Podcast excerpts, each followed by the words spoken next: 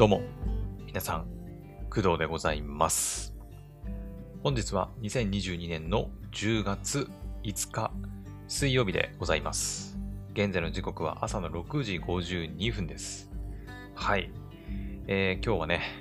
朝から冷え込んでいます。さっき測ったらね、12度くらいだったかな。うん。なんかね、朝のニュースでも、なんか結構今日からね、冷え込んでくるとのことだったんで、まあ皆さんもね、風邪ひかないように気をつけてください。はい。で、えっ、と、まあ昨日ね、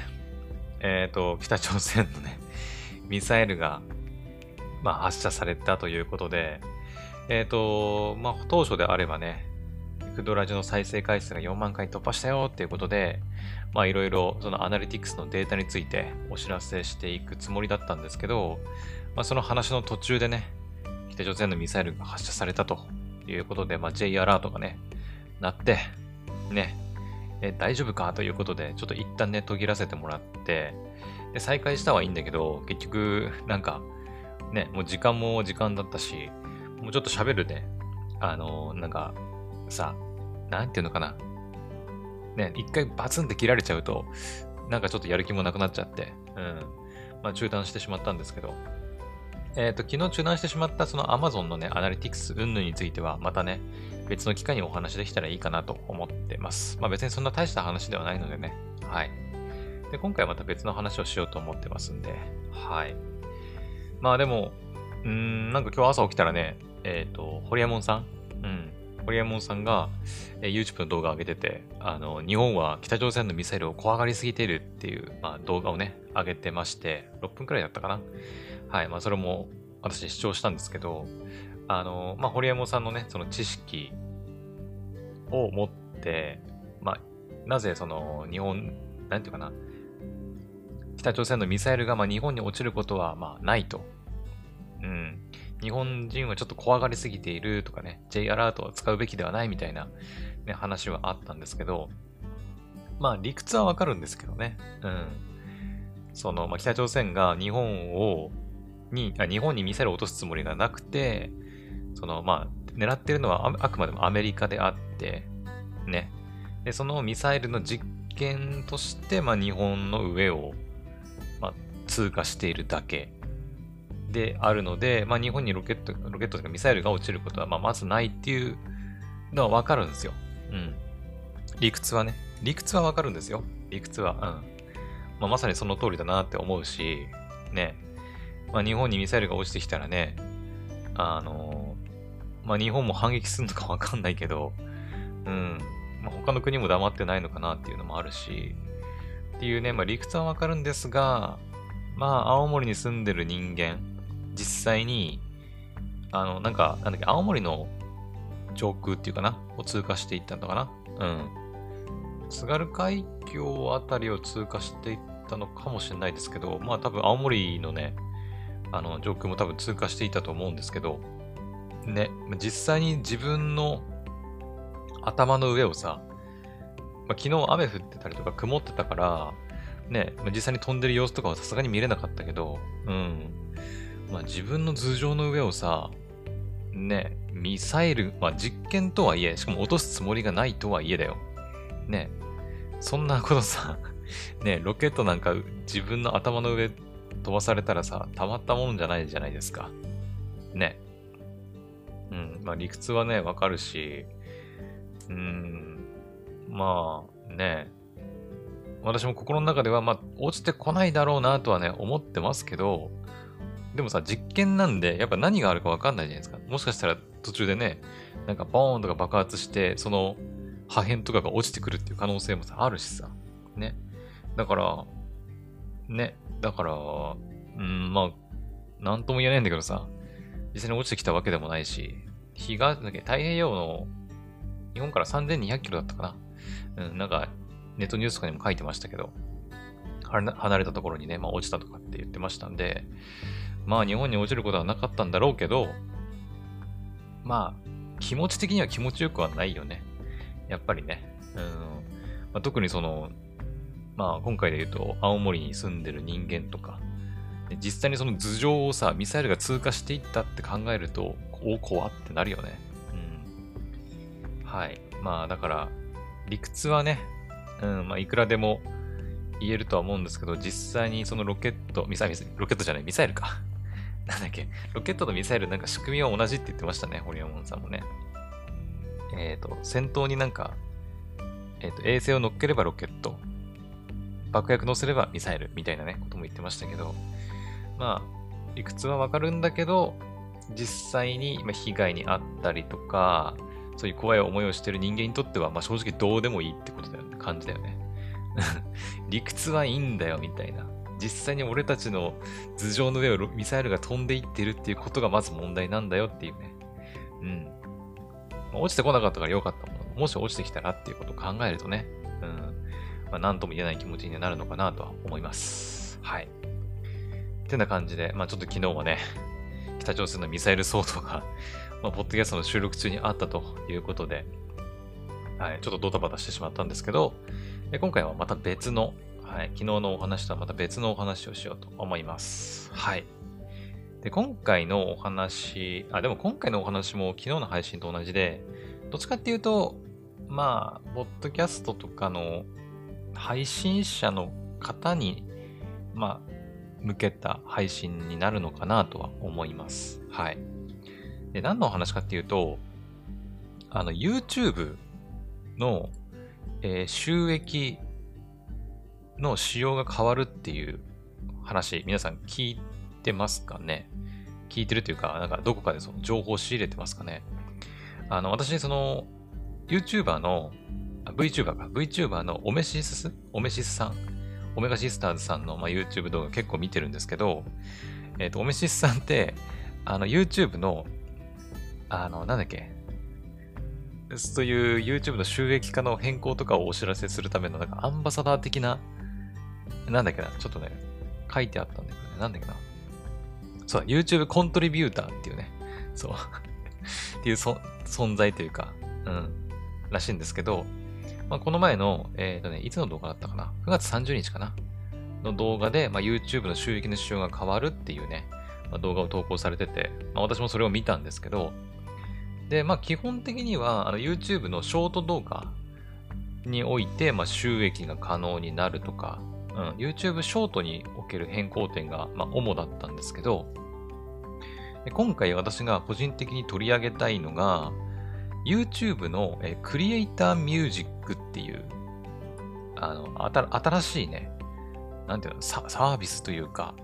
仕組み、うん、について、ちょっとね、お話ししていこうかなと思います。はい。えっ、ー、と、まあ、クリエイターミュージックって何かっていうと、えっ、ー、と、まあ、私もね、今 Yahoo ニュースさんの、YouTube 著作権ある音楽を使った動画も収益化できるクリエイターミュージックに取り組みっていうね、記事をちょっと見てるんですけど、えっ、ー、と、アメリカの Google は、えー、20日に開催したイベント Made on YouTube で、著作権のある楽曲を使った長尺動画を収益化できるクリエイターミュージックを展開していくことを発表しましたと。はい。ということで、えっ、ー、と、まあ、私ね、YouTube で別にその著作権のある音楽を使ったりとかっていうのは、まあ私ゲーム実況だからね、あの、ゲーム実況の中で流れてる音楽とかが著作権に引っかかったりすることは、まああるんですけど、うん。あの、特にヘブ版かなヘブ版とかだと、ゲーム内で、その、柳凪さんのね、ボーカルの入った、まあ、戦闘 BGM というか、とかが流れたりするんで、結構その辺が引っかかるんですよね。うん。引っかかるっていうか、あの、なんていうの、著作権の申し立てみたいなものがね、来るんですよ。動画によっては。まあ動画によってはないものもあるんですけど、まあ、結構な頻度でヘブ版は、あの著作権の申し立てさせられるというか、うん、なります。はい。ってな感じで、まあ、現状だから著作権のある楽曲を使った動画を作ろうとすると、まあ、収益化できないみたいなことがね、まあ、今 YouTube では行われています。だから基本的にはやっぱ、その著作権的にまあ OK なもの、フリー BGM みたいなものとか、ね、そういうのを使って皆さん動画を作っていると思うんですけど、あの、このクリエイターミュージックっていう仕組みを使うことで、えっ、ー、と、ライセンス料だったかな？うん。ライセンス料をまあ支払うことで、えー、その音楽をまあ堂々とっていうか、合法的に使うことができるっていう仕組みだと思います。まあ、詳しくはね、自分で調べてみたりとか、まあ、おめし、おめしさんの YouTube 動画をね、チェックしてもらうたもらえたらいいかなと思うんですけど、今回は、あの、今回私のこの配信では、まあ、その、YouTube のクリエイターミュージックっていう仕組みを使うことで、あの、なんていうの、著作権的に今までちょっと、アウトっていうか、収益化が不可能だった音楽を、えっ、ー、と、これ、今後は使えるようになって、かつ収益化もできるということだけ分かってれば、とりあえずいいのかなと。うん。一応ね、なんかその、今見てる Yahoo ニュースさんの記事とか見てると、なんか収益の取り分はいくつでとか、うん。ね、いろいろ書いてあるんですけど、うん。あとはだからその、あれですよね。著作権のある楽曲っていうのが、あの、私の感覚ね、その間違ってたらちょっと申し訳ないんだけど、あの、普通のそのアーティストさんがさ、曲を出してるじゃないですか、たくさん。例えば、なんだろうな。例えば、例えば誰だ？なんか、例えばよ、例えば、最近私が聞いてるといえばさ、まあ、私もね、アニメを見たりするので、たくさん。だからそのアニメの中で使われてるオープニング曲、エンディング曲とかあると思うんだけど、まあ、ああいう曲って、絶対使っちゃダメだ、ダメじゃないですか。どっかからダウンロードしてきたのかわかんないけど、ね、アニメの中で流れたやつをさ、なんか、違法にこう、ダウンロードしたりとか、なんか切り取ったりして使ったりすると完全にまあアウトなわけですよ。なんだけど、その YouTube のクリエイターミュージックっていう仕組みを、えー、利用することで、もちろんね、そのクリエイター側というか、その音楽を作っている人たちが YouTube の方に、クリエイターミュージックに、そのライセンス料がいくらで使ってもいいですよっていう提供した場合の話ではあると思うんだけど、それがもし行われれば、あの、YouTube の動画内で堂々とその音楽を使うことが、まあ、できるということなんじゃないかなと、あの、理解してるんですけど、間違ってないですかね なんか、おめしさんの YouTube の動画見た感じ、そういう捉え方を私はしたんですけど、合ってるんですかねうん。まあ、なんか、まあ、すぐ、今すぐにってわけではないんです、ないらしいんですけど、確か。うん。まあ、今後ね、そのアメリカで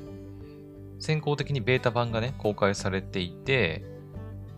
来年の2023年に他のね、まあ、日本を含めた他の国でも展開される予定との、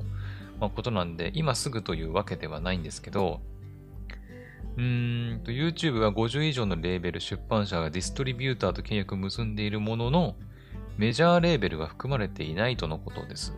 とはいえ、数十万曲の楽曲がクリエイターミュージックを通してライセンス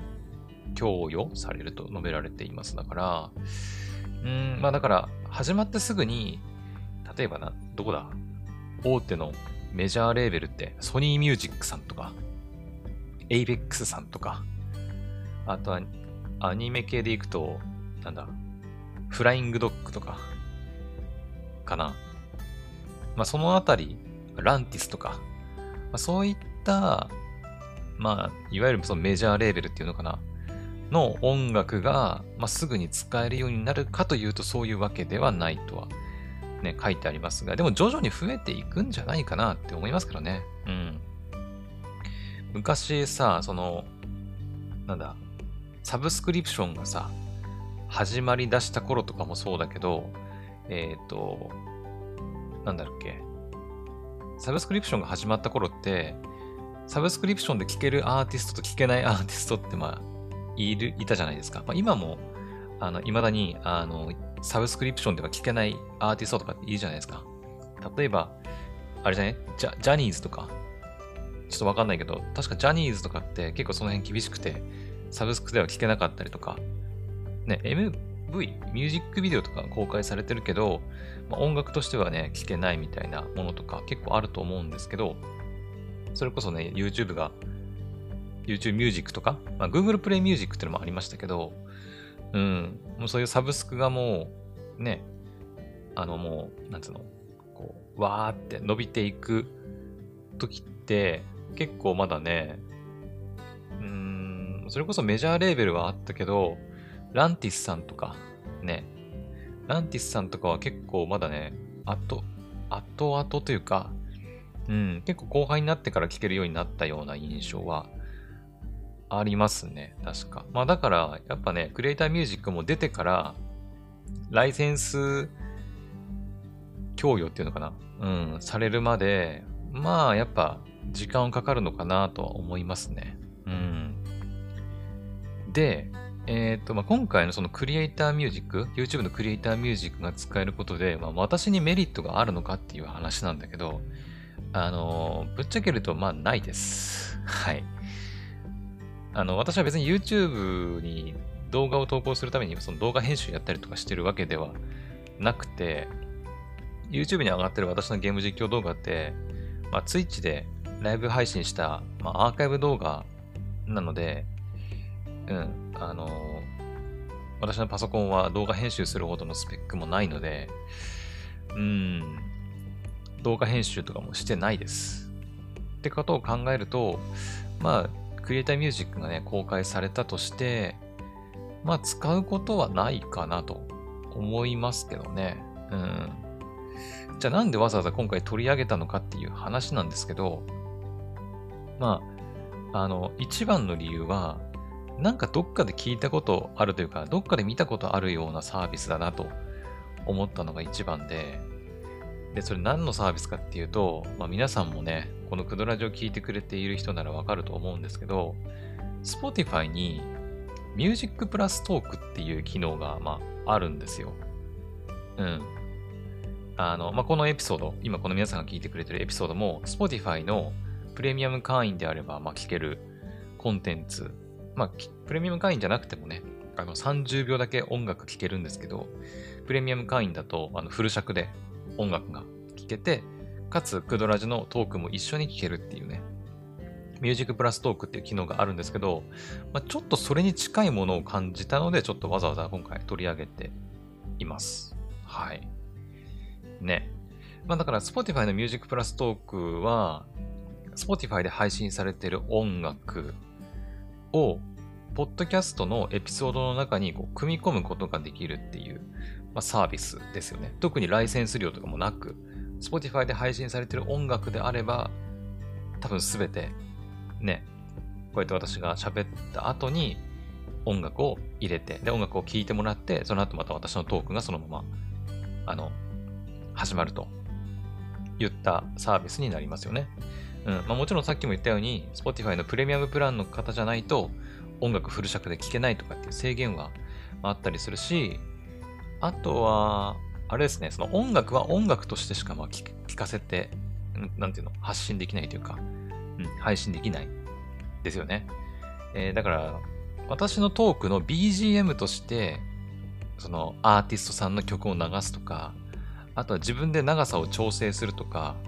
サビの部分だけをピックアップして、なんか貼り付けるとか、まあそういうことはできないんだよね。あくまでも、その Spotify で配信されてる音楽として聴いてもらう。うん。その、まあ、後とか、前にそのトークを入れたりとかっていうのがまあできるっていうだけですね。はい。まあ、だから Spotify の Music Plus トークもまだ完璧っていう、そのアーティストの曲をね、その自由に使えるかって言われるとそういうわけではないんだけど、まあ、その点で言うとやっぱり YouTube のクリエイターミュージックは、その、ライセンス料を払う必要が、まあ、あるとはいえ、うん、あるとはいえ、えっ、ー、と、まあ、その自分の動画の中に音楽を組み込むことができる。おそらく、だから自由に組み込むことできるんだよね。BGM とか。ね。おそらくそういうことなんだと思うんだけど、うんまあ、その点においては、まあ、クリエイターミュージックの方が、まあ、強いのかなっていう気はしてますね。うん。まあ、だから音楽を作っているクリエイターとしても、YouTube のクリエイターミュージックで音楽を配信した方が、まあ、メリットはあるんじゃないかな。ライセンス料取れるから。うん。まあ、その辺、私ね、アーティストじゃないし、音楽を実際に配信してるわけじゃないからわかんないけど、まあ、Spotify とかさ、サブスクの方も多分、あれですよね、再生回数に応じて多分お金が発生するっていうものだと思うんだけど、まあ、クリエイターミュージックはね、そのライセンス料っていう再生回数に応じた収益じゃなくて、もう使った人その使う人がいれば、まあ、そのね、お金がもらえるっていうものになるから、まあ、クリエイターミュージックでね、音楽を出すっていうのは、まあ、めちゃくちゃクリエイターにとっては、音楽クリエイターにとっては、ね、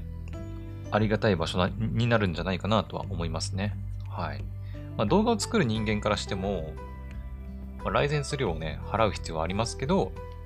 動画内で好きなアーティストの音楽を流したりとか、まあ、そういったことも可能になってくるんだと思います。はい。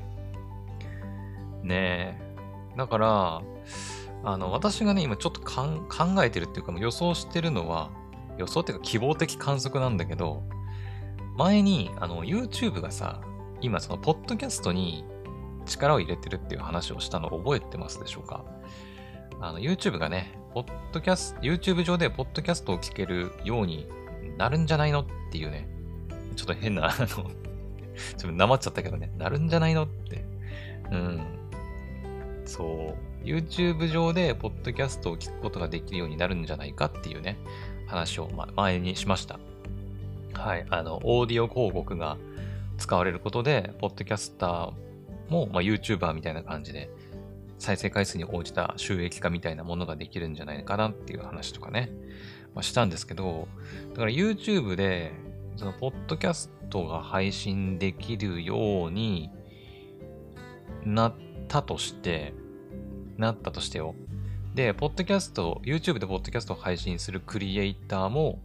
この YouTube のクリエイターミュージックを使うことで、ポッドキャストの中にその音楽を組み込むことができるようになるんじゃないかなっていう希望的観測を私はしています。はい。わかんないけどね。全然わかんないけど、そもそもまだ YouTube でポッドキャスト聞けないし、うん。まだそこからの問題なんで、まあ、いつになるかわかんないけど、まあ、そういうこともあり得るんじゃないかなっていうふうには期待しています。はい。ね。もちろんライセンス料を払う必要は出てくるんだと思うんだけどね。うーん。まあだから今、現状だと Spotify の Music Plus トークが、そのポッドキャストと一緒に音楽を聴いてもらうっていうサービスっていうのかな。自分のポッドキャストの中に音普通のアーティストの曲を組み込む方法としては、その Music Plus トークを使う以外の方法がなかったんだけど、まあ、今回の YouTube のクリエイターミュージックっていうサービスが始まって、で、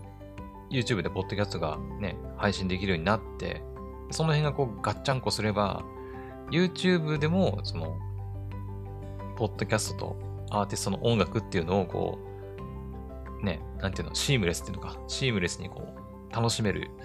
プラットフォームになるんじゃないかなっていうふうには思いますね。うん。しかも YouTube は、やっぱこの前も言ったけど、その収益化の部分において、やっぱ強い気はするし、ねだからどうなのかなっていう話をね、したくて今回、まあ取り上げたわけです。はい。ねえ、YouTube すごいね、やっぱね。ポッドキャストのプラットフォームになるだけでも、まあ、十分、ね、他のプラットフォームを脅かす存在になるぐらいの、ね、強い力を持ってるとは思うんだけど、まあ、そこにクリエイターミュージックという仕組みが加わって、ね、まあ、一般のアーティストの音楽とかを、まあ、動画なり、ポッドキャストなりに組み込め、組み込めるようになると、まあ、さらにね、いろいろ動画の幅も広がっていくんじゃないかなとは思いますけどね。うん。はい。というわけで、まあ、今回はね、その YouTube の、まあ、クリエイターミュージックという、まあ、サービス、仕組みが、まあ日本以外、日本以外じゃない、えー、アメリカ以外の国が、まあ、2023年に、まあ、展開されるということで、ちょっとポッドキャストと、まあ、絡めてちょっとお話ししてみました。はい。まあ、現状は Spotify の Music Plus トークを使ってやるのが、まあ、ポッドキャストとアーティストの音楽をね、えー、シームレスに聴いてもらう方法の方法なんですけど、唯一のね、唯一の方法なんですけど、まあ、YouTube が今後ね、いろいろ、まあ、ポッドキャストが聴けるようになったりとか、クリエイターミュージックだったりとか、まあ、その辺がアップデートされていくことで、うん、まあ、いずれはそういうミュージックプラストークのようなね、サービスが出てくるんじゃないかなっていう気はしています。はい。まあでもそれこそどうだろうね。うん。まあ動画内で、まあその BGM とかとして使うってなると、やっぱりね、まあライセンス料払って作る必要はあるけど、Spotify のミュージックプラストークはライセンス料別に払ってるわけじゃないしね、私ね。うん。でしかも YouTube には YouTube Music っていうね、やっぱ音楽サブスクのプラットフォームがありますんで、だから Spotify もね、もともとその音楽、音楽を聴くためのサブスクプラットフォームで、プランとポッドキャストとか、そういうミュージックプラストークっていうサービスがあるわけですから、まあ YouTube さんにできないことはないはずなんだけど、ね、YouTube Music っていうプラットフォームを使えば、その YouTube でポッドキャストが聞けるようになって、えーその YouTube のポッドキャストの中に YouTube Music の音楽を取り組むことで、取り込むことで、ね、シームレスに音楽とポッドキャストの音声を、まあ、楽しめるみたいなことは、まあ、できそうな気はするけどね。うん。はい。まあ、まだ YouTube でポッドキャスト聞けるわけじゃないんで、その辺自体もね、ちょっと、まだリーク情報っていう段階なんで、本当にそういう風になるのかどうかすらもね、まだ確かではないんですけど、うん。まあ、そういうね、希望的観測を私は思い描いているというお話でございました。はい。まあ、ぜひね、あの皆さんも、まあ今 YouTube 使ってる方はたくさんいるとは思うんですけど、ね、ポッドキャスト聞けるようになったら、まあそういう可能性があるかもしれないのでね、はい。まあ期待して、まああまり期待してもしょうがないんだけど、まあ気長に待ちましょう。はい。というわけで、えっ、と、今回の配信はここまでにしようかなと思います。はい。えー今回は、あ、今回じゃない、え今日はね、えっ、と、久々に、えー Heaven Burns Red のね、ゲーム実況なんかも、はい。今日はお休みなんでね、私、仕事がお休みなので、まあ、ゲーム実況は、 Heaven Burns Red をちょっと久々にやろうかなと思ってます。はい。イベントストーリーがね、新しく公開されてるので、まあ、そちらをやる予定です。はい。で、黎の軌跡は、うーんと、どうしようかな。まあ、夕方？うん、ちょっと時間があれば、ね、やろうかなとは思ってます。はい。ただ、午前中にやるのはとりあえずヘブン・バーンズ・レッドやって、で、時間があれば夕方、黒の奇跡をやろうかなと思ってますんで、はい。YouTube にアップされるのは、それこそ、ちょっと1日1本にしようかなと思ってますんで、うん。まあ、今日はヘブ版かな？うん。になると思います。はい。というわけでね、はい。まあ、YouTube、